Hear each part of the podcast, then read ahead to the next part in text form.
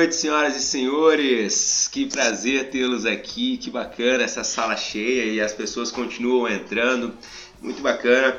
É, esse momento aqui ele faz parte de uma ideia nossa aqui da nossa distrital, da Mastermind, de promover um aprendizado continuado. São uma série de temas gratuitos, temas muito interessantes que dizem respeito à nossa produtividade, dizem respeito ao empresário, dizem respeito à, à nossa vida pessoal promovendo sempre o nosso crescimento, né? continuar crescendo. Algumas semanas atrás nós fizemos uma sobre finanças pessoais, foi bem interessante, as pessoas é, interagiram bastante aqui. E hoje eu quis trazer para vocês esse tema que é o tema de produtividade, planejamento e rotina, porque para mim isso faz muito sentido.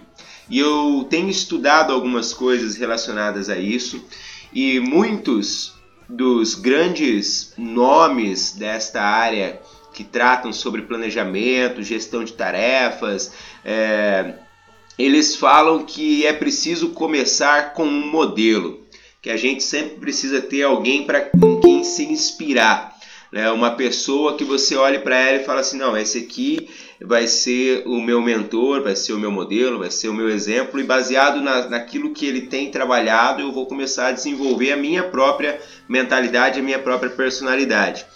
E por isso que hoje eu, trago, eu trouxe um cara que é muito especial para mim, guardo ele no coração, conheço há muitos anos mesmo, alguém que participou de toda a minha jornada, do início do treinamento Mastermind, que me fez o primeiro convite para eu fazer um treinamento é, e que foi negado por sinal, porque eu também faço parte desse grupo que falou não pela primeira vez e depois se arrependeu de não ter começado antes. Mas enfim, é, eu quero dizer para vocês que é um prazer receber esse cara.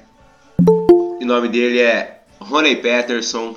Ele hoje é um empresário, hoje ele não está mais como instrutor da Mastermind, mas ele é um empresário de sucesso, é alguém que está ali sempre focado em rotina, produtividade. Quem acompanhou o Rony desde quando ele começou a estudar sobre isso e até a pessoa que ele se tornou hoje, percebe como ele evoluiu. E nós precisamos aprender com quem tem resultado e não só com quem tem teoria. Quem dá resultado já percorreu o caminho, já sabe o que acontece, já sabe os desafios que acontecem e por isso que chegou onde chegou. É, e é essa experiência que eu quero que ele compartilhe com vocês. Nós vamos fazer aqui um bate-papo, estilo uma, uma, rodada de entrevistas. Eu até brinquei com ele, eu, coloquei um terno aqui porque eu estou me sentindo o Jô Soares hoje. Eu vou fazer um monte de perguntas, né? E eu quero que vocês utilizem o chat aqui, porque eu sei que quando nós falamos de planejamento e rotina, é desafiante para todo mundo. Então perguntem aqui pelo chat, eu vou selecionar algumas perguntas e vou mandar para o Rony. Rony, dá um oi para a galera aí, Rony. Oi, João Paulo, muito obrigado pela oportunidade de estar aqui nessa noite. É, toda vez que se fala em estar no meio de masterminds, eu fico muito feliz, João, porque o mastermind fez parte da minha vida desde quando eu fiz o treinamento. Depois eu tive a oportunidade aí de me tornar instrutor, fiquei cinco anos na marca, instruímos algumas turmas juntos, inclusive eu estou vendo algumas pessoas aqui que já entraram, que participaram comigo de algumas turmas, então sempre é um prazer poder estar falando aí para Masterminds, né? Estar hoje como um entrevistado seu aqui sobre esse tema que eu gosto tanto é uma honra muito grande para mim. É, lembrando que quando você me mandou lá o, texto que você tinha mandado nos grupos, que você ia entrevistar um especialista, eu fiquei com medo. Porque num mundo onde todo mundo é especialista em alguma coisa, principalmente agora no marketing digital, eu não me considero especialista em nada, né? Eu sou quase um generalista. Mas eu agradeço o carinho, as palavras iniciais é, sobre, sobre o, a, a minha trajetória e sobre esse assunto aí que eu gosto tanto, tenho estudado e aplicado na minha vida. Obrigado mesmo, João Paulo. Show de bola. O Rony, é, eu tenho alguns desafios particulares com planejamento e rotina. É, eu acredito que isso pode ser também um, um desafio de muita gente, muitas pessoas. E quando eu estudava sobre isso, eu me lembro que eu estudava em cima de um, de um livro chamado O Óbvio que Ignoramos, e ele dizia sobre os nossos talentos, né? E ele traz um dado muito interessante, que eu queria que você comentasse um pouco sobre isso e o porquê que isso pode acontecer. É, quanto mais talento a pessoa tem, mais indisciplinado ela é. Por que, que você acha que isso acontece? Qual que é a sua opinião sobre isso? Isso é verdade? Isso é um mito? Rapaz, já começou com uma boa pergunta para começar essa entrevista. Hein? Quanto mais talento, mais indisciplinado. É, essa é, essa é a estatística aí? Essa é, essa é a estatística. Vamos dizer, é, principalmente quando esse talento ele é voltado a uh, questões lúdicas, artes, hum. uh, música e quanto mais talento, menos disciplina. É verdade Legal. ou não? Legal, boa pergunta. É, você rotular alguma coisa como uma verdade não é algo tão simples. É, eu posso dizer a partir da minha experiência e da minha ótica. Eu também tenho aí uma veia artística, né? Sou músico, é, fui músico durante muitos anos, trabalhei com isso, participei de uma, de uma academia de música por um tempo e se eu te falar que o, o meu mundo, é, o, o, meu interesse pela produtividade, é, pelo assunto produtividade, ele começou justamente porque eu me via muito indisciplinado. Eu começava muitas coisas, eu queria fazer muitas coisas ao mesmo tempo, eu queria coisas ao mesmo tempo. Comecei a virar aquele colecionador de livros iniciados e não acabados. Eu já comprava um outro livro porque eu não terminei aquele, mas já começava outro. E chegou um momento da minha vida que eu percebi que eu estava começando muita coisa e terminando pouca coisa.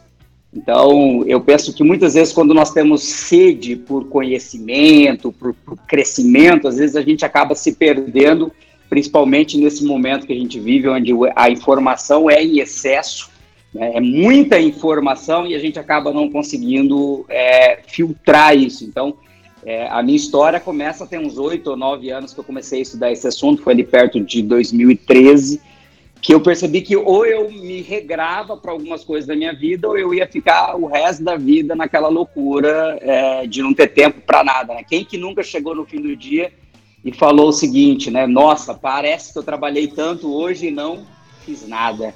Essa era a minha frase clássica quando eu chegava em casa lá para minha família. É, o Rony, vocês consideram uma pessoa Opa, mutei meu microfone sem querer. É, você se considera uma pessoa produtiva, cara? E, e vocês aí que estão participando também, vocês se consideram produtivos? Responde no chat aqui e, e por quê? Ou se não, e por quê? Enquanto o Rony vai respondendo essa pra gente. Legal. É, e quando a gente fala de produtividade, é, nós precisamos ter alguns parâmetros a respeito de produtividade. É, é, difícil dizer assim, ah, o Rony é mais produtivo que o João, o João é mais produtivo que a Maria. Essa é uma, essa é uma pergunta que eu não poderia responder se eu sou mais produtivo é, que outra pessoa, por exemplo. Porque o conceito de produtividade, aquilo que eu tenho como objetivos dentro da produtividade do meu dia, do meu dia é muito diferente é, desse conceito na cabeça das outras pessoas, daquilo que eles têm para fazer. Eu me considero uma pessoa produtiva, então eu considero que eu tenho uma rotina produtiva, porém eu não estou sempre em produtividade. Então não é todos os dias que eu finalizo o dia e digo assim, nossa, como meu dia foi produtivo. Não, uma boa parte dos meus dias não são produtivos e aí já cai um mito dessas pessoas que falam muito sobre produtividade e dizem que é possível ser produtivo todos os dias, é possível estar em alta performance todo dia. Não, gente, não é possível. Somos seres humanos, tem, tem dia que a gente não está bem, de saúde, ou psicologicamente, ou que acontece alguma coisa que desestabiliza o dia, ou alguma coisa que acontece que foge da tua agenda, e aquele dia você não consegue ser produtivo mas nem por isso você vai sofrer, porque naquele dia você não finalizou aquilo que você tinha determinado como as tarefas do dia. Então eu me considero uma pessoa produtiva, mas eu não estou em estado de alta performance e produtividade o tempo todo. Interessante, você falou isso aí agora, então. É, pegando esse gancho. Quer dizer que alta performance e produtividade são diferentes? São coisas, é, elas se complementam, mas nós podemos dizer é, que elas também são bem diferentes em outros aspectos. Por exemplo, é, se eu pegar um exercício físico, eu dizer que eu fui produtivo no meu exercício, exercício físico é uma coisa. Eu dizer que eu tive alta performance no meu exercício físico é outra coisa totalmente diferente. Por exemplo, hoje quando eu levantei para pedalar, 5 horas da manhã, por sinal estava um frio tremendo, é, eu pedalei os 28 quilômetros que eu tinha me proposto para pedalar, que é o que eu pedalo 3, 4 vezes por semana, durante no máximo uma hora, que é o tempo que eu tenho para pedalar. Então, eu cheguei em casa e falei, nossa, eu fui produtivo, eu fechei os meus 28 quilômetros que estavam de meta para hoje cedo. Porém, se você me perguntar, você teve alta performance hoje no pedal? Não. Não, porque minha média foi uma média baixa. Hoje eu fiquei entre 24, 25 de média, que não é uma média de alta performance. Eu teria que ter feito uma média muito maior para dizer que eu tive alta performance. Então, hoje, por exemplo, eu fui produtivo, mas não tive alta performance naquela área em específico. Entendi. É porque a, a gente confunde, né? A, a, essa questão de planejamento, de produtividade, com estar ligado no 220 o tempo inteiro, fazer o máximo, é, acordar de madrugada e dormir de madrugada e ficar ligado 24 horas por dia. E uma coisa, pelo que você está nos passando aí, não tem conexão realmente com a outra. Né? Ser produtivo está muito mais relacionado, ao meu ver, e não sei se essa é a sua opinião também, com a entrega de resultado. Se eu entreguei o resultado, eu fui produtivo. Se eu cumpri aquilo que eu tinha como objetivo, eu fui produtivo. E se eu não cumpri, minha produtividade não foi boa. O que, que você acha? É, é, por aí, não é? Legal, legal. É, é, tem, tem, é bem por aí mesmo, tem tudo a ver com o que você falou nesse momento agora. É, eu já fui essa pessoa que achava que quanto mais tarde eu dormisse, mais cedo eu acordasse, eu seria mais produtivo. E com o tempo, e até brincava com o Isley hoje, um abraço para o Eduardo, que está aí participando também da live conosco, que foi meu sócio no Mastermind por cinco anos, é um grande amigo. É, a gente falava da idade cedo no WhatsApp, eu falei, ó, oh, mas depois dos 40 já não é, a gente já não é tão jovem assim, né? Ele falou, só se for você, né? Eu sou super jovem. Então chega um momento da vida, ô, ô, João Paulo, que até a própria idade já não vai nos permitir a ter é, essa energia toda. Então, quando eu fazia faculdade, por exemplo, eu trabalhava numa cidade que era 15 quilômetros aqui de Dourados, que é Itaporã, você conhece muito bem essa minha história. Uhum. Eu viajava, ia trabalhar em Itaporã, voltava, ia para a faculdade, fazia faculdade, chegava em casa com alguns amigos, íamos estudar cálculo até duas, três horas da manhã, deixava esse pessoal em casa, e eu ia dormir três e meia, três e quarenta, quando era seis horas eu estava de pé. Então, eu fiz isso durante quase quatro anos da minha vida. Naquele momento eu achava que eu estava sendo produtivo. Só que chega um momento da vida que você já não tem mais esse rendimento. Você já não tem mais produtividade. Parece que quanto mais tempo você fica acordado, menos você rende, porque o corpo já não responde da melhor maneira. Uhum. Então, hoje caiu né, esse mito de que eu tenho que ficar muitas horas acordada ou que eu tenho que dormir pouco. Não é o, o quanto de horas que você tem disponível para trabalhar ou para fazer as suas tarefas no dia. Mas como você aproveita essas horas é o que vai determinar se você vai ser produtivo. É possível ser super produtivo com oito horas de serviço, em contrapartida de alguém que está trabalhando 12 e não está conseguindo produtividade. De repente está trabalhando de forma errada, está procrastinando, está fazendo coisas que não devia fazer em determinados horários, e aí fica 12 horas trabalhando e não tem rendimento, depois não se considera produtivo. Então, ah, é possível fazer o mesmo serviço que ele fez com 12, de repente em 6? Aí talvez nós estaríamos falando de alta performance. Mas ser produtivo não significa trabalhar mais, e sim aproveitar melhor as horas que você tem disponível, da melhor maneira possível. E nós vamos falar daqui um pouco, um pouco mais sobre isso, sobre a questão de agenda, hábito, rotina, da melhor maneira possível, para que você possa também ali dentro daquilo que é ensinado nas salas mastermind, quando eu era instrutor eu falava muito sobre isso, você já deve ter falado isso para toda a tua turma na sessão 3, que é ter o equilíbrio na roda da vida. Não adianta nada a gente trabalhar muito, muito, muito, 10, 12, 14 horas, está com a saúde ruim, está com problema em casa, é, num cuidado espiritual. Então, esse equilíbrio vai nos levar a ter mais produtividade, porque a gente vai estar tá melhor nessas áreas da vida. O... Show. E isso que você falou vai de encontro a, um, a, uma, a uma notícia que eu vi essa semana que a Espanha está implementando uma agenda de quatro, dia, quatro dias úteis apenas durante a semana. Então, aquilo que a gente tem hoje de dia útil, que é de segunda a quinta, ou seja, cinco dias úteis, na Espanha eles estão reduzindo para de segunda. É, nós temos de segunda a sexta, na Espanha eles estão reduzindo para de segunda a quinta. E nos lugares onde estão sendo feitas essas experiências, por incrível que pareça, a produção aumentou. O fato da pessoa saber que se ela entregar o resultado um dia antes, ela vai ter um dia a mais de descanso com a família, fez com que ela produzisse mais, fosse mais focada, direcionada. É, isso me leva um, um, outro ponto aqui, Rony. Muitas vezes o que faz com que a gente deixe de lado algumas atividades, algumas ações e, e deixe de, de entregar resultado é algo muito comum e que todo mundo tem porque isso não se elimina, que é a tal da procrastinação. Tá? O que, que eu faço, com o porquê que eu procrastino e o que eu faço para controlar essa, essa questão da procrastinação que é tão forte? Legal. Vou pegar primeiro na linha da, da, do primeiro estudo que você falou a respeito da Espanha. É Espanha, isso? isso? Espanha. Tá. Eu vi alguma notícia sobre isso, eu não, não me recordava os dados. É, eu posso linkar isso que você trouxe agora com um exemplo que eu gosto muito de dar, que é o seguinte: é, todos vocês que estão nos ouvindo já perceberam que, de repente, nos últimos dias, antes das férias, nós somos pessoas muito mais organizadas e preparamos preparamos as coisas de uma maneira que de repente a gente não fez o ano inteiro. Eu para para pensar de repente que você chega ali, você vai sair de férias numa, numa, num sábado.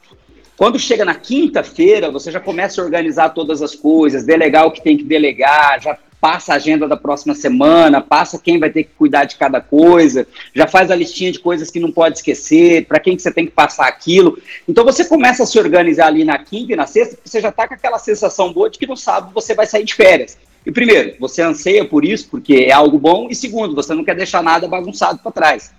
É, e aí tem um, um, dos especialistas de gerenciamento de tempo que fala algo muito legal, que ele fala mais ou menos assim, se todos nós é, organizássemos o nosso dia como se hoje fosse o último dia antes das férias, nós seríamos muito mais produtivos.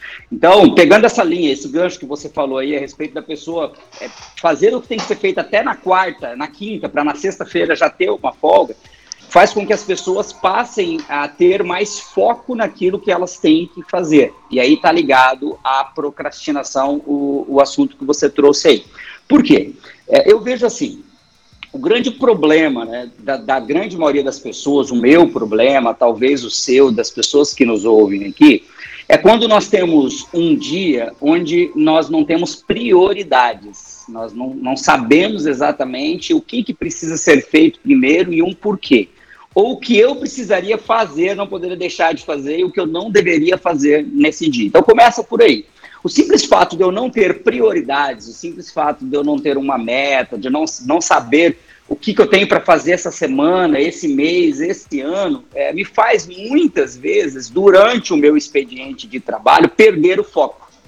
Então, você está concentrado em algo, de repente chega uma notificação do WhatsApp, você para o que você está fazendo e vai no WhatsApp ver aquela, aquela mensagem. Às vezes até algo importante. Porém, você sai daquela mensagem, vai para outra, daqui a pouco você abre o Instagram, você sai do Instagram, vai para o Facebook. Eu não sei se o pessoal que está assistindo passa por isso, eu passo por isso, talvez você passe por isso.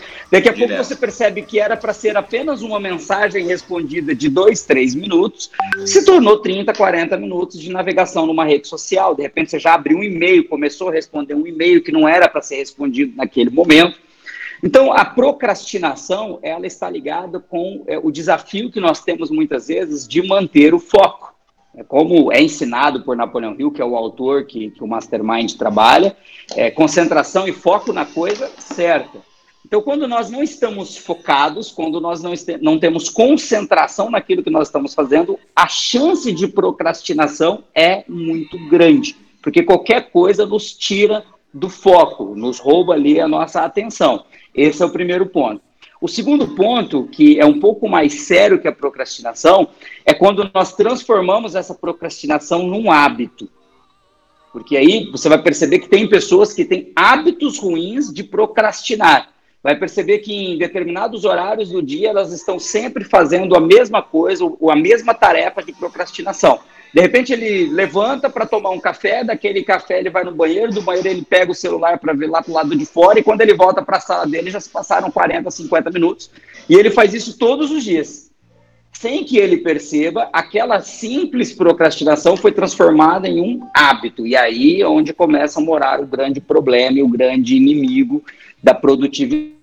Quando nós começamos a gerar em nós os hábitos ruins, e principalmente o hábito da procrastinação.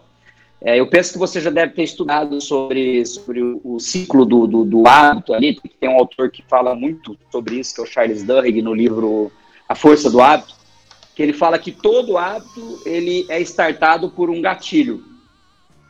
Então, sem que eu perceba, alguma coisa starta um gatilho em mim. E eu vou quase que de forma inconsciente nesse gatilho, executo uma ação, e essa ação que eu executo me traz um resultado, me traz uma consequência ou me traz uma compensação. Então, o que, que o Charles Duhigg fala? Quando você tem um gatilho e você tem uma recompensa na sequência do gatilho, a tendência é que o seu cérebro queira repetir aquilo várias vezes para que ele tenha acesso ao, à recompensa. Às vezes o gatilho é algo ruim, mas a recompensa é algo boa é algo bom. E aí, sem que você perceba, seu cérebro começa a repetir, fazer uma repetição desses hábitos para que você tenha acesso à recompensa. É como se você todos os dias chegar em casa, quando você senta, o cachorro vem, você vai lá e passa a mão no cachorro. E aí ele fica feliz. No dia seguinte, você chega em casa, senta, ele deita, você passa a mão no cachorro. A partir do terceiro, quarto dia, estou dando um número qualquer aqui, mas só para a gente entender, ele vai esperar você chegar todos os dias naquele horário e vai sentar porque ele espera receber um carinho. E da mesma forma que um animal age muitas vezes é, dessa maneira, quase que no piloto automático, nós também agimos é, quando, quando nós temos essa procrastinação, é, esses hábitos ruins que estão sendo gerados por uma recompensa. Às vezes, o que esse exemplo que eu dei da pessoa que levanta, toma um café, vai no banheiro, pega o celular, às vezes o que ele precisava era descansar a mente por 10, 15 minutos. O, o, a recompensa era o quê? O descanso mental. Só Sim. que ele não detectou que a recompensa é o descanso mental. Então ele gerou um hábito de fazer aquilo todos os dias. Eu, por exemplo, quando trabalhava no Senai como professor, todos os dias eu ia na cantina e eu tomava uma coca três horas da tarde, comia um salgado. Mas era fome? Não, não tem fome de coca. Só que qual era a minha desculpa, né? Qual era a minha desculpa? É. A minha desculpa era o descansar na metade do período. No momento que eu detectei que o que eu precisava era descansar, não era beber a coca, que me fazia muito mal, por sinal, beber isso todos os dias, nada contra quem bebe, é, eu percebi que eu precisava trocar esse hábito. Eu precisava arrumar uma outra forma de descansar a minha cabeça sem, para isso, eu precisasse ir na cantina e comer uma, tomar uma coca e comer um salgado. Então, parece algo muito simples, muito trivial, mas que acontece rotineiramente na nossa vida em vários outros momentos é, do nosso dia, na nossa rotina diária. Né? O Rony, anotei uma coisa, duas coisas aqui, né? Você falou assim, a procrastinação está relacionada à perda de foco. Então, uma dúvida minha e de, acredito que da maioria das pessoas que estão aqui com a gente.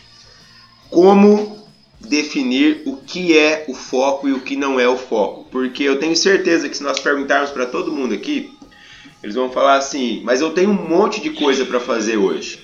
O que eu, o que é o meu foco? Se eu não fizer isso, me arrebenta lá. Se eu não fizer isso, me arrebenta lá." Então, como definir e, e assim, como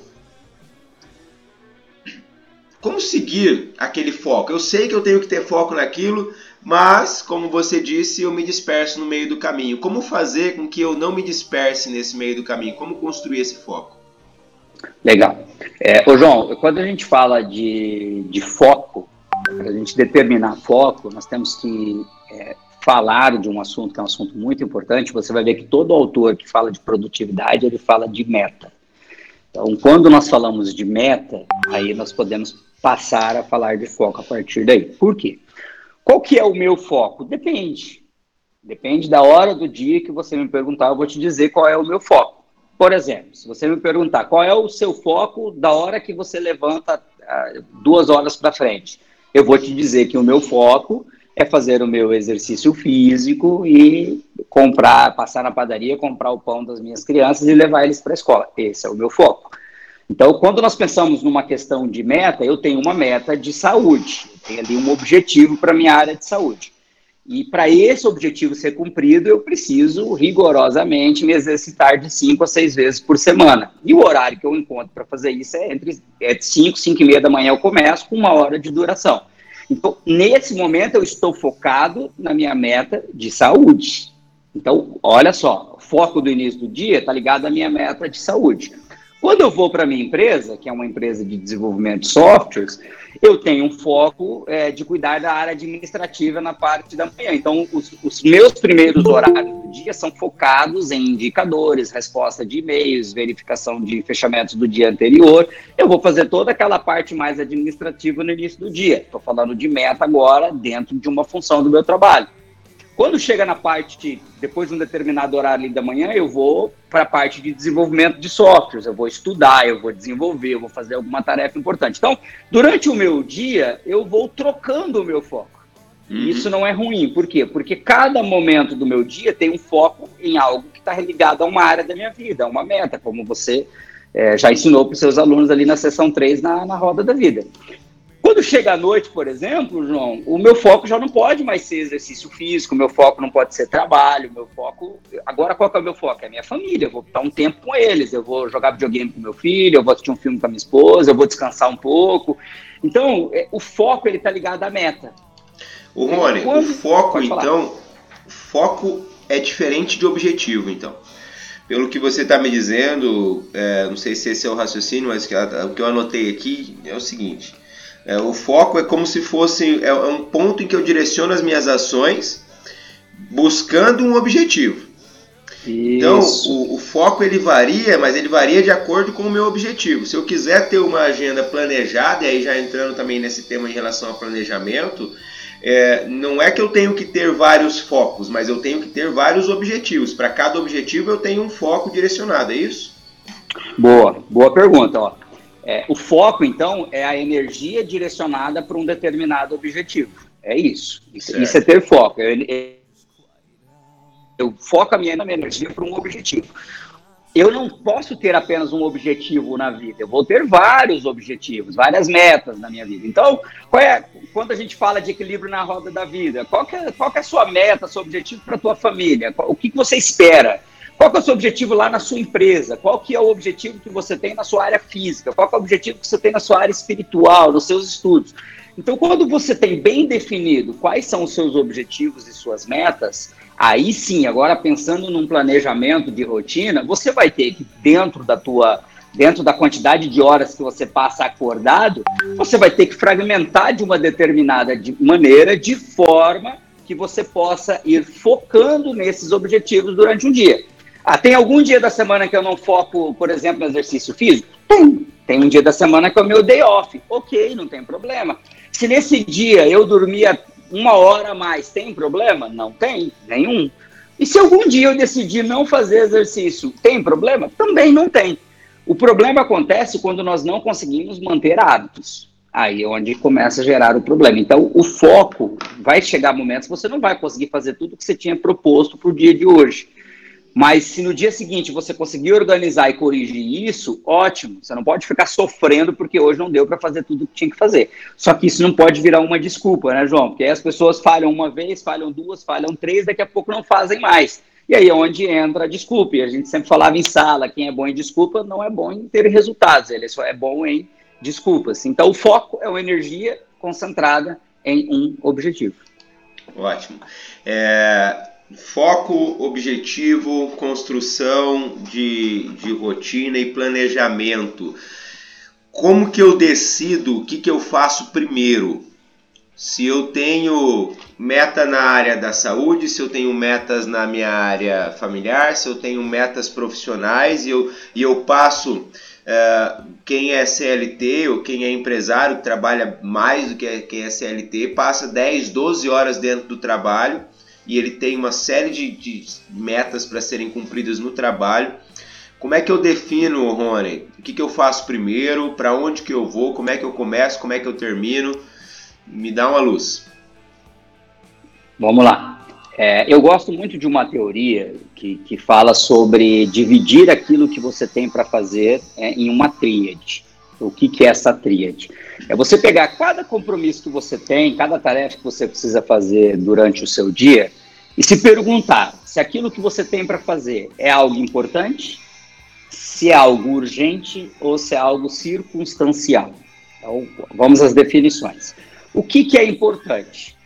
é aquilo que você faz que está ligado a alguma meta, a algum objetivo que vai te trazer um resultado na vida. Então, por exemplo, para mim, caminhar pela manhã, correr, pedalar, é importante porque está ligado a uma meta de saúde. Então, isso é importante. O que, que é urgente? É aquilo que aconteceu, que o prazo praticamente já estourou, está para estourar, e que se você não resolver, vai trazer um prejuízo. Aí isso é uma urgência.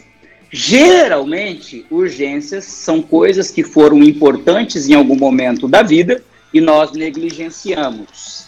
Por exemplo, a pessoa negligencia a saúde dela o tempo todo. Ela come gordura, ela bebe refrigerantes o tempo todo, ela não se exercita, fica muito tempo deitada. De repente vem uma doença. E aí tem uma urgência que é o tratamento dessa doença. Você fala, Rony, mas é uma urgência, é uma urgência, mas se você analisar, muitas vezes foi gerado por algo que era importante e não foi feito. Então, urgência é aquilo que, se você não resolver, vai te trazer um problema. E circunstancial é aquilo que acontece no dia a dia que, se você não fizer, não vai te trazer problema, que se você fizer, não vai mudar muita coisa na sua vida, mas que você não consegue fugir. É impossível você fugir. As pessoas falam, ah, você tem que eliminar as situações circunstanciais da sua vida. Você não vai conseguir eliminar as situações circunstanciais, você vai conseguir reduzir as situações circunstanciais. De repente, você está lá, vou pegar um empresário que está ali imerso numa tarefa, na sala dele, chega alguém, um amigo, para fazer uma visita. Você não vai ser deselegante mandar a pessoa embora. Só que naquele momento você não podia estar tá recebendo aquela pessoa é uma situação que é circunstancial, que você vai acabar fazendo, não vai te trazer resultado, não vai te trazer um problema porque você atendeu aquela pessoa, só que você poderia organizar de uma maneira que não te tomasse tanto tempo. Ou você poderia falar, olha, tem como você voltar amanhã, a gente marcar um outro horário, por exemplo? Então aí você consegue remanejar. Então, circunstancial é aquilo que você pode, de alguma maneira, dizer não, se for o caso. Então, quando você pensa dentro de uma tríade de classificação daquilo que você tem para fazer por dia, é, tem um autor que eu gosto muito que ele diz que o ideal, a tríade ideal, era que 70% do seu dia fosse focado em coisas importantes. No máximo 20% em urgências e no máximo 10% em circunstancial. Se nós pensarmos que nós passamos acordado aí em torno de 18 horas por dia, 16 horas, para ficar um cálculo melhor, em torno de 16 horas por dia. Então, nós estamos falando aí que nós passamos acordado 960 minutos, correto? 70% de 960 minutos, 137 minutos. É. O que é. Deixa eu ver aqui. eu estou confiando cegamente nos seus cálculos, por porque do jeito que você está falando aí nessa velocidade, eu jamais vou conseguir calcular. Então, então vamos lá. Você está falando que, que, é, eu estou concordando. O que, que, diz essa, o que, que diz essa teoria? Que você, das, das 16 horas que você passa acordado, pelo menos de 10 a 11 tem que estar tá focado em coisas importantes para você, que estão ligadas às suas metas, aos seus objetivos. Pelo menos, nós estamos falando de 10 a 11 horas. Se nós considerarmos que das 8 horas que a grande maioria aqui trabalha, você ficar com 70% dessas 8 horas, nós estamos falando ali também em 5, 6 horas em que você vai ficar focado em coisas importantes. Então, não significa que você vai ser produtivo e focar 8 horas por dia no seu trabalho em coisas importantes. Você tem que ter um, percentual, porque se você não estiver preparado para as urgências, quando elas surgirem, elas vão bagunçar a sua agenda de uma maneira que coisas que eram importantes vão virar urgência daqui a pouco. Então, como priorizar? Priorizar as coisas importantes primeiro, uma, a maior parte do tempo tem que estar focado nelas. Eliminar as urgências de forma rápida, delegando o máximo que você conseguir para que aquilo seja resolvido e você possa voltar para as coisas importantes. E aí vem a grande chave, o grande segredo que, que representa 12% dos problemas de foco e produtividade das pessoas. Saber dizer não.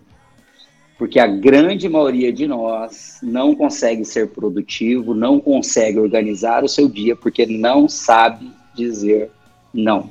Inclusive, esse estudo que está aqui no, no livro, é, ele fala o seguinte, ó, que 12% não sabe dizer não, 8% não sabe fazer uma reunião, então fica fazendo reunião ineficaz e aí perde tempo, 13% é por falta de organização, é, 9% é porque não tem prioridade, 10% é porque não tem um método para organizar sua agenda. Então, você vai vendo que tem vários motivos, mas o dizer não representa 12%. É um dos maiores de todos os motivos que estão ali no rol de problemas que levam, é, fatores que nos levam a ter problema de produtividade. O Rony, eu falava, ontem nós tivemos uma sessão 6 em Maracaju, e na, na saída a gente, eu falava com um dos participantes que está até aqui com a gente hoje e ele falando que um dos grandes desafios dele é falar não, é dizer não, mas que ele estava determinado a construir isso depois que a gente trabalhou na sessão, né?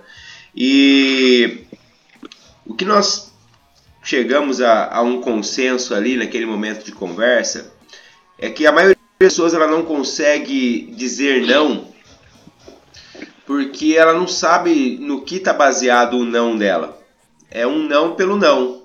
Então ela não tem um objetivo pelo qual ela está negando, ela não tem consciência do foco dela, não tem consciência do objetivo dela, ela não tem consciência dos valores que ela tem, ou seja, ela não tem critérios. E você sempre falava uma frase que me marca até hoje, que quem tem critérios não passa apertado. Então, como é que qual que é a dica que você dá para que a gente desenvolva critérios de tomada de decisão, para que na hora de falar assim, olha, liga depois ou não posso te atender agora, tenta resolver sozinho e, e comece a desafogar. Porque você nos disse aqui que 70% do nosso dia tem que ser focado em coisas importantes. Eu arrisco a dizer que 99,9% da sala aqui agora não chega nem perto disso. Não, não chega nem perto de dedicar 70% do tempo em coisas importantes.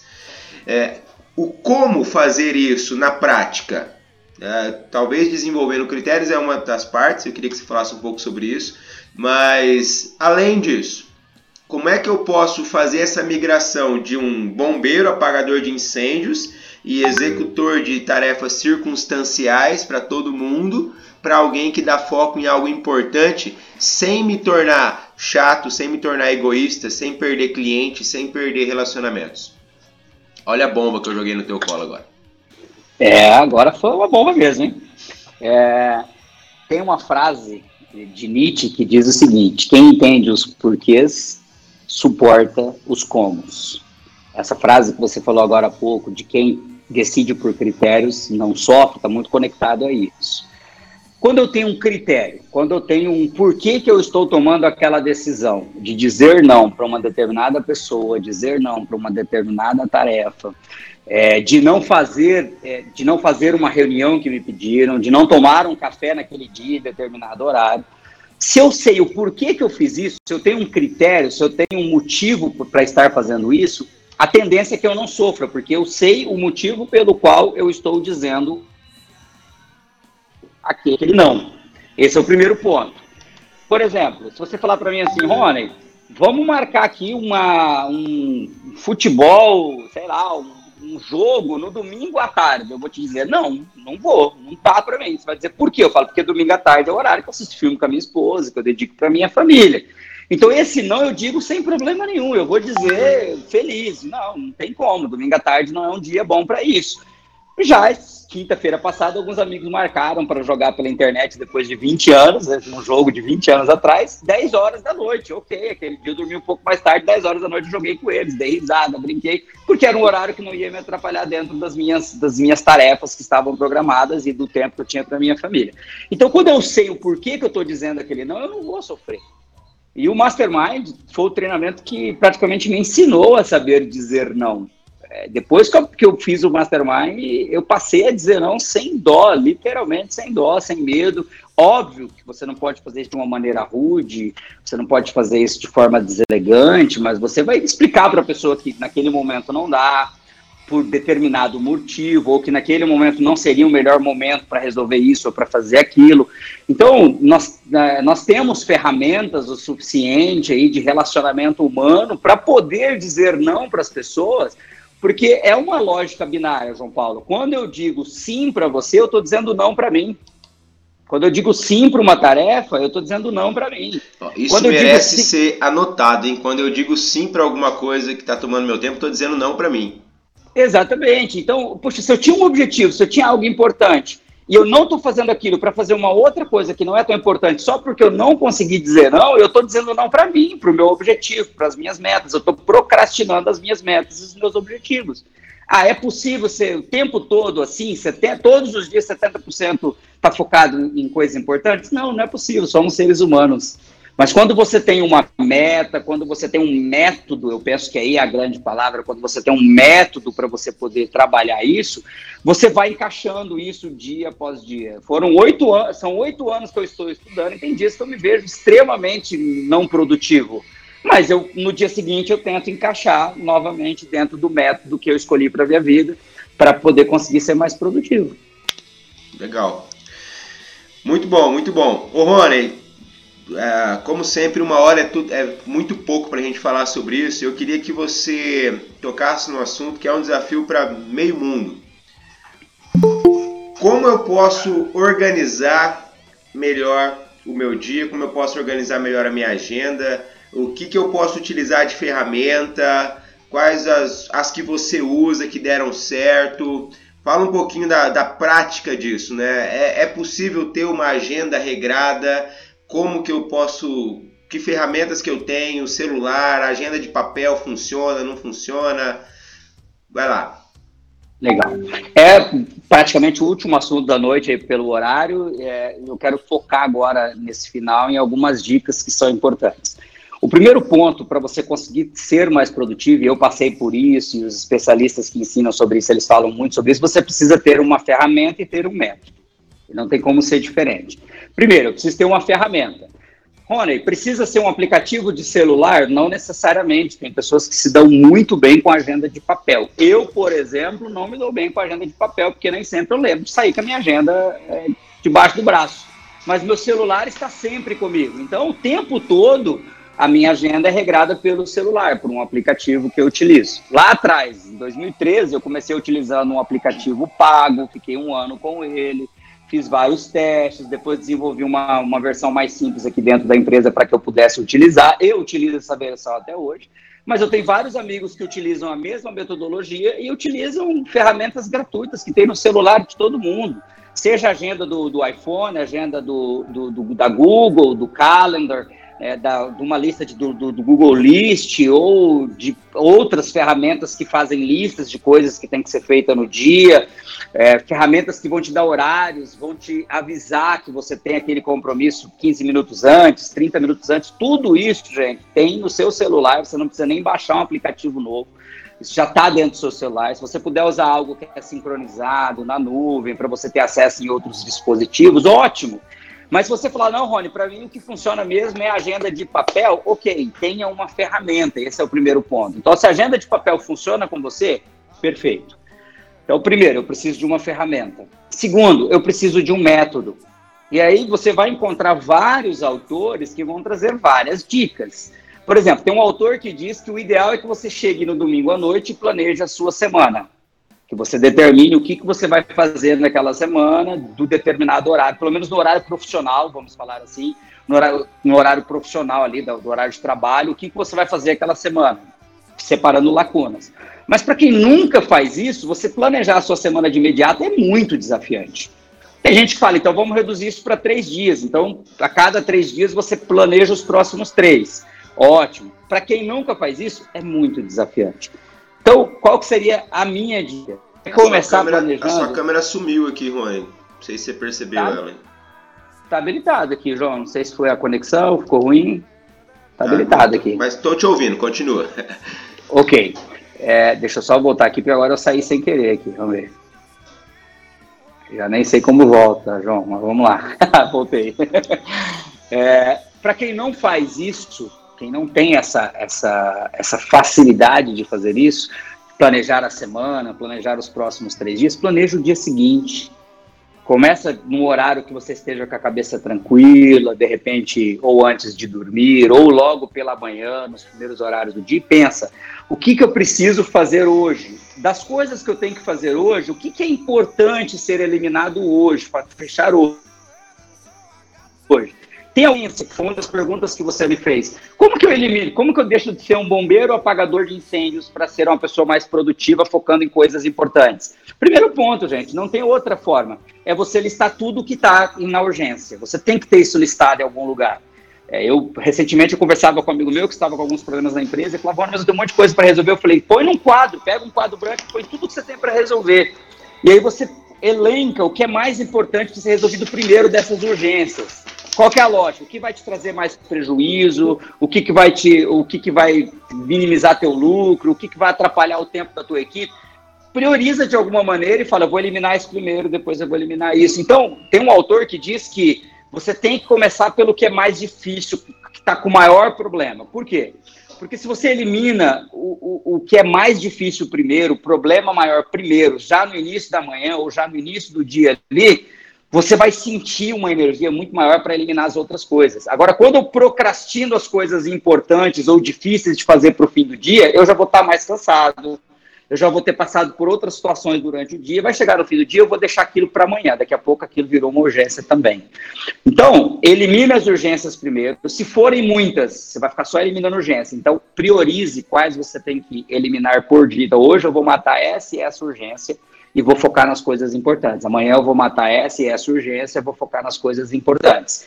Aquilo que é mais difícil, faça primeiro, no início do dia. Sabe aquela ligação que você está procrastinando, que você não quer fazer porque você sabe que a pessoa vai se indispor com você? Faz logo no início do dia e resolve. É, tem um autor que diz assim: você tem um sapo para engolir. Se você deixa aquele sapo ali para engolir depois, ele vai se alimentando, vai crescendo, vai ficando pior, e vai ficar mais difícil de engolir esse sapo. Então engole no início do dia. Chega no início do dia e fala, esse é o primeiro sapo que eu tenho que engolir. Já engole ele e vai para a próxima, porque você vai ter energia. É que nem a dica da venda. O melhor momento de fazer uma venda é depois de outra venda, porque você está animado. Você eliminou uma coisa importante, uma coisa que estava difícil, que estava ali travando a sua agenda, você vai ter energia para fazer outras coisas que talvez não sejam tão difíceis. Então, ter um método. Esse é um método. Eu, por exemplo, divido meu dia entre listas de tarefas a serem feitas e compromissos com horários determinados. E dentro dessas listas eu vou, eu vou anotando o que é importante, o que é urgência, o que, que é circunstancial, que eu não sofro se eu deixar para amanhã ou depois de amanhã, porque é algo circunstancial pode ser resolvido num outro problema.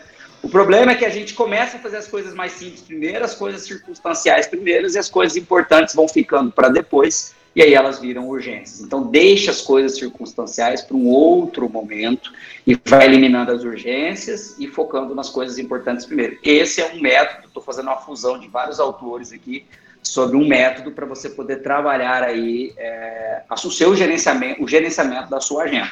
E para fechar, João, que nós já estamos indo aí para 45 minutos de fala, é, trabalhe com blocos, é uma dica que eu deixo para todos, trabalhe com blocos eu tentava regrar meu tempo em minutos. Não dá, gente. É impossível. Chega no momento que você vê que você não vai conseguir, porque uma coisa que atrasa teu dia bagunça tudo. Então, se você tem uma reunião que ela vai durar em torno de 45 minutos, meia hora, fecha um bloco de uma hora, uma hora e quinze para ela. Se você tem que fazer um trabalho que você acredita que você vai gastar uma hora e meia, fecha um bloco de duas horas, porque você vai tendo margem para ajustar a sua agenda durante o dia se algum imprevisto acontecer, se alguma urgência acontecer. Então, o bloco ele funciona muito bem para mim. Por exemplo, se eu não fizer exercício 5 horas da manhã, eu posso fazer 5 e meia? Posso, porque eu ainda tenho um bloco até 6 e meia. Se eu terminar mais cedo, ótimo. Mas eu tenho um bloco, das 5 às 6 e meia é o meu horário, eu tenho que fazer uma hora de exercício. Então, esses blocos, eles vão nos dando flexibilidade durante o dia para as urgências, para os imprevistos que eles acontecem, para que a gente vá ajustando ali durante o dia. E o mais importante de tudo, foque nos seus objetivos e nas suas metas. Aprenda a dizer não, que você pode ter certeza que você vai ter uma vida de muito mais qualidade, muito mais produtiva. Legal demais. É, amanhã meu dia já, faz, já vai ser diferente já, porque eu tenho algumas urgências que eu estou deixando para depois, porque é aquela, né? E o sapo tá grande já. Na hora que eu vou for engolir, já, ele já vai estar tá grande e já vai dar um trabalhinho. Se eu tivesse resolvido isso algum tempo atrás, seria mais fácil. Né? O Rony, vou fazer um, um breve resumo de alguns pontos que eu considerei muito importantes do que você nos disse aqui hoje. Primeiro de tudo, não é possível ser produtivo todo dia. Não dá. Então a gente tem que se aceitar como ser humano né, e trabalhar dentro do nosso máximo, mas não é possível ser produtivo todo dia. É, a procrastinação está muito relacionada, segundo ponto, procrastinação está relacionada à perda de foco, e o foco nada mais é do que uma energia direcionada a um objetivo. Então, antes de mais nada, eu preciso ter um objetivo. Pessoas desorganizadas que não conseguem se planejar, muito provavelmente não têm objetivos claros em relação ao seu dia. É, você colocou aqui, quando eu digo sim para você, eu digo não para mim, isso para mim é fantástico. E o seu método que você trabalha. Primeiro, trabalhar com blocos de tempo. Dividir a agenda em blocos de tempo. E para isso, ter clareza das urgências. A clareza te dá força, é algo que você sempre fala também. Então, colocar na, num quadro de preferência as suas urgências Começar pelo mais difícil, porque isso gera energia, é um gerador de energia. E deixar as, as situações circunstanciais para um outro momento. Agora, se, nesse último ponto aqui, Rony, tem muita gente aqui que é casado, né? Tem muita gente casado ou então tem mora com os pais ainda, mas não, mas, mas tem outras pessoas que estão no seu círculo mais íntimo, que influenciam diretamente na sua produtividade, no seu planejamento. Como você diria, que dica que você dá para que, que essas pessoas colaborem, contribuam com o seu planejamento. Porque assim como a gente falou na aula anterior, se você vai fazer um planejamento financeiro e você é casado, se você não consegue inserir o seu companheiro nesse planejamento, ele vai furar. E, ao meu ver, rotina cai no mesmo, no mesmo sistema, não é? Aí, muito bem dado, por sinal. O planejamento a, a, nível de tempo, prioridades, objetivos, ele tem que ser feito em conjunto de alguma maneira, ou os dois precisam estar muito cientes daquilo. É, por exemplo, minha esposa não vai me chamar para um para de repente um, um, um lazer numa quarta-feira, duas horas da tarde. Eu posso fazer isso? Posso, mas ela sabe que naquele horário, de repente, é um horário que eu estou numa reunião. Então, pronto, nesse momento, ela está ciente que aquele horário não seja um horário possível. Não estou dizendo que você não pode organizar a sua agenda para você ter é, alguns, alguns momentos que não estavam planejados ali e, e entraram na tua, na tua rotina. Só que se, se o teu cônjuge, né, teu esposo, sua esposa, eles estiverem cientes desse teu planejamento, desses teus objetivos, suas metas, é muito mais fácil disso funcionar. Por isso que você precisa ter equilíbrio. Por isso que você precisa ter tempo para o teu cônjuge, para o teu filho. Porque senão eles vão tentar encaixar essa atenção em horários que não eram possíveis de você dar essa atenção. Então você precisa ter o tempo para a família, você precisa ter o tempo para o lazer, você precisa ter o tempo para assistir um filme, você precisa ter tempo para jogar, você tem que ter tempo tudo. É, tem uma passagem bíblica que diz que há um tempo para cada coisa. Então, se você tiver isso determinado, se você tem um tempo para dar atenção para sua família, eles não vão ficar cobrando atenção em outro horário. E se eles cobrarem, a dica permanece, saber dizer não sem sentir culpa por isso. Ó, hoje não dá, dessa maneira não dá, não consigo fazer isso agora porque eu preciso fechar outra coisa antes. E explicar o porquê, porque quem decide, quem explica, né, quem tem critério não sofre. Ótimo. E um dos grandes desafios que nós temos quando hum, a gente não tem essa rotina de hábito é justamente criar um hábito novo. Para finalizar aí com chave de ouro, qual que é a dica que você dá para alguém que não tem hábitos, que não tem rotinas, começar a criar um hábito, por onde ele começa e quais os primeiros passos, como é que ele faz isso para ter um hábito e seguir a rotina? Porque seguir uma rotina é seguir um hábito. Se eu não consigo, se eu não tenho hábito para isso, é um desafio. Qual a dica que você dá como você se organizou em relação a isso? Lá no começo da sua fala, você disse que começava muita coisa e não terminava. Como é que você começou a construir os seus hábitos? Porque hoje você corre, bate metas de exercício físico, de produção, etc e tal. mas eu tenho certeza que isso não começou, você dormiu num dia acordou no outro fazendo isso. Como começar, Rony? Qual que é o primeiro passo? É, ninguém nasce grande, todos nós nascemos pequenos e vamos engrandecendo ao longo da vida, diz o filósofo. Né? Então, não comece querendo estabelecer grandes hábitos e grandes metas para sua vida. É, ter algo que pra, para mim é fundamental, que é o poder dos micro hábitos. Então, se hoje você não consegue de, de, é, dedicar uma hora para exercício físico, dedique 10 minutos esse mês. Sentiu que 10 minutos foi possível? Passe para 20, passe para meia hora. Daqui a pouco você vai estar fazendo uma hora. Quando eu comecei a pedalar, eu comemorei os meus primeiros 20 quilômetros. Hoje eu faço 28 todo dia. Para mim é normal, mas eu comemorava. Puxa, eu consegui fazer 20 quilômetros. Dia que eu fiz o meu primeiro 100 quilômetros, eu comemorei, mas para fazer o meu primeiro 100 quilômetros, eu tinha feito diversas vezes 20, 30, 40, 50 e foram, fui treinando. Então comece pequeno. Em tudo que você vai fazer, que hoje você percebe que você precisa gerar um hábito e não consegue, comece pequeno. É, é, não consegue ler duas folhas de um livro você não consegue ficar duas horas dando atenção para sua família? Reserve uma hora, chega à noite, se comprometa a ficar uma hora fora do celular, uma hora fora da TV. Ou se ficar na TV, ficar com a esposa, ficar junto, ficar do lado sem ficar no celular. Então, comece por pouco, comece por coisas pequenas e vá aumentando isso gradativamente conforme você percebe que você consegue, até para que você não se frustre. E aí você vai percebendo que você consegue mais, você consegue mais, daqui a pouco você vai encaixando para que fique dentro de uma rotina ideal. Começa pelo pequeno. Ótimo. Rony, quero te agradecer mesmo de coração. Obrigado pela essa, por essa aula que você nos deu aí, por essa explanação sobre planejamento, rotina, agenda. E eu sempre fui uma pessoa, um adolescente anti-rotina é, eu não quero ter rotina, eu não quero trabalhar em escritório, eu não quero usar terno, eu não quero usar camisa. Quando eu, e, e, isso foi um grande desafio, eu consegui quebrar essa mentalidade e compreender que rotina é maravilhoso, cara. Que rotina não tem nada a ver com mesmice, com chatice. Rotina nada mais é do que uma organização. E quanto mais organizado você é, mais tempo livre você tem. Né?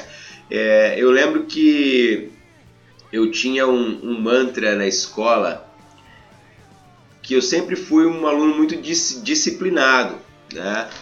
E muito questionado pelos meus colegas. Por que, que eu era disciplinado? Eu era disciplinado porque eu odiava ir para a escola. E eu percebi que quanto mais eu estudasse, mais cedo eu sairia da escola.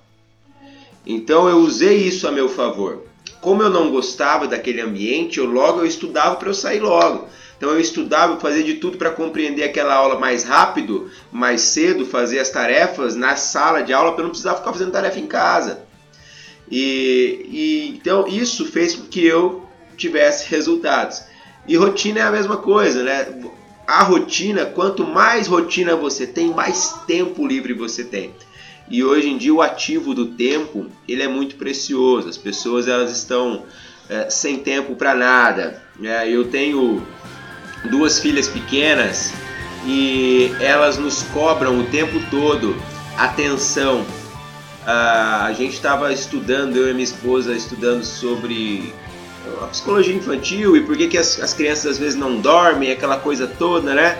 E a psicóloga falava que a criança ela precisa de atenção, ela precisa de conexão com os pais, ela precisa construir memória afetiva. E isso eu só consigo se eu dedico tempo à minha família. E eu só tenho tempo se eu consigo organizar-me no trabalho.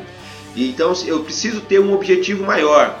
Se o meu objetivo maior é dar uma vida melhor para os meus familiares, parte desse objetivo, uma meta desse objetivo é ser mais organizado profissionalmente. E aí eu começo a ver sentido naquilo que eu faço. E é o que nós falávamos ontem em sala, na sessão 6. Se não tem sentido, eu não preciso mudar. Se eu não vejo sentido na mudança, por que, que eu vou mudar? É, se está tudo muito bem, se eu não tenho sentido em por que falar não, se eu não tenho. Então eu vejo que toda essa nossa conversa que nós podemos tirar é tenha objetivos, tenha um sentido pelo qual você age. nos micro e nos macro hábitos, né? Essa ideia dos micro hábitos ela é fantástica. Você começar pequeno. É... Eu tenho um rapaz que eu faço uma mentoria com ele e ele me disse que para começar e terminar as coisas, não necessariamente eu preciso ir direto naquilo que eu tenho como um grande objetivo, mas quando eu saio de uma sala e apago a luz, eu estou mostrando para o meu cérebro, para o meu subconsciente, que eu encerrei aquela atividade naquela sala. Quando eu levanto do meu, minha, do meu quarto e arrumo a cama, eu estou mostrando que eu comecei e terminei um ciclo. E esses pequenos ciclos ajudam os grandes ciclos quando eu quero começar e terminar algo, desenvolver um novo hábito. Então, primeiramente, te agradeço demais pelo seu tempo, Íamos abrir para perguntas, mas já estouramos no horário. Então, quem tiver perguntas, depois me manda no WhatsApp. A gente vai ver se prepara esse material em PDF. Nós estamos fazendo uma tentativa de gravação. Se funcionar, vou disponibilizar para vocês assistirem depois. Mas vale a pena. Suas palavras finais, mestre. Diga aí. Realmente a oportunidade de estar aqui nessa sala com todos esses masterminds, para essa empresa que que eu admiro tanto, ainda tenho muita admiração por todo esse negócio. É uma, é uma grande filosofia de vida, então, parabéns pela iniciativa dos seus alunos. E a frase que eu quero deixar é que tempo nunca foi dinheiro e tempo nunca será dinheiro. Tempo é vida. Talvez, se você tiver mais tempo, você até possa ganhar mais dinheiro, mas tempo é vida. Então, gerenciar tempo não é gerenciar para você ter mais dinheiro. Gerenciar tempo é você gerenciar a sua vida para você ter mais qualidade. Não só qualidade para você, mas para as outras pessoas que vivem com você. Aí está o grande sentido da vida, está o grande sentido de ser produtivo, de ter alta performance, porque no momento que eu gerencio o tempo, eu gerencio vida, porque tempo é vida. Então, que Deus abençoe abundantemente cada um dos participantes. Muito obrigado mais uma vez pelo convite e fico aqui à disposição sempre que precisarem. Obrigado, João. Senhores, vamos ficar com essa. Tempo nunca é, nunca foi nunca será dinheiro. Tempo é vida. O que você está fazendo com a vida que você ganhou, com o presente que Deus te deu, com aquilo que faz você respirar todos os dias. A gente precisa aproveitar cada minuto dessa vida, de estarmos vivos, porque cada minuto, por mais que esteja desafiante a nossa vida, vale do lado daquelas pessoas que nós amamos. Relembrando a sala, enquanto o nosso próximo encontro não vem, que Deus nos guarde leve e suave na palma de sua mão. Muito obrigado pela presença de vocês todos, tenham todos uma boa noite. Nos vemos em breve. Até mais, gente. Obrigado. É, Tchau. Obrigado, valeu.